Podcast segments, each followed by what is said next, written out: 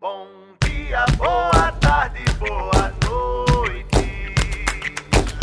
Diga lá quem é que luta pelo povo potiguar. Diga quem é que trabalha pelo povo potiguar.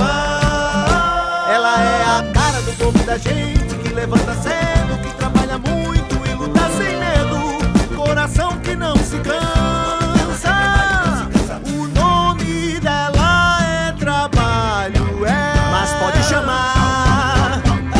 De Zodadanta.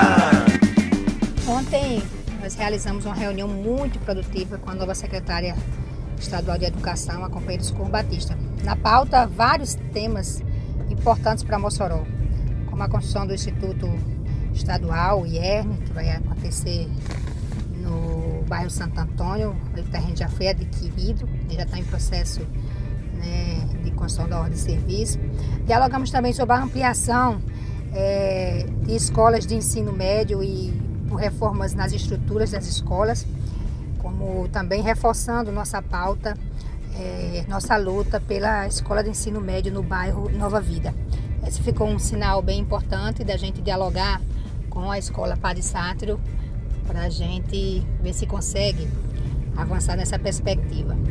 Uma reunião muito necessária e que sempre está na nossa mira? Porque a gente trava uma luta incansável pela educação, pelo esporte, é, pelo lazer por todo o Rio Grande do Norte. Eu queria é, dizer que nós tratamos também de vários pontos, é, como em relação ao CAIC do, do, da Lagoa do Mato, como os tratamos em relação a outros projetos que trarão benefícios para Mossoró. Então, coisa por, por aí. Eu queria agradecer todo o empenho da Secretaria Socorro é, por levar políticas é, públicas de educação para Mossoró.